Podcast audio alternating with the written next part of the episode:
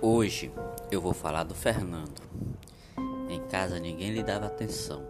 Na escola todos o tratavam como estranho. Todo dia Fernando era alvo de piadinhas e com um sorriso falso ele se escondia. Mas era em casa que ele mais sentia agonia.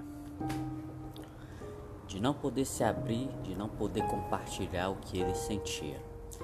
Amanhã é sempre outro dia. Outro dia sendo julgado, outro dia se sentindo culpado, vítima de bullying por todos os colegas que sentavam ao seu lado.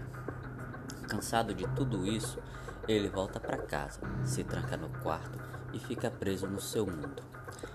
Mais um dia se passa e ele acorda mudado. O pequeno garoto já tinha decidido que aquele era o último dia em que seria maltratado. Na escola, todos apresentariam um trabalho em forma de poema, ele se apresentava. Meu nome é Fernando, sofro de ansiedade e depressão. Tudo o que eu queria era deixar de ser tratado como uma aberração. Esse dia eu vou lembrar para sempre, pois agora de todos eu tenho a atenção. Mas agora é tarde. Para a tarefa de classe, eu vou abrir minha mochila. E agora Estou com uma arma na mão.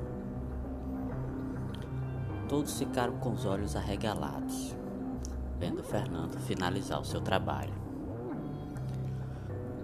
Caído ao chão, com uma lágrima no rosto, ele conseguiu a atenção de todos, inclusive de uma nação.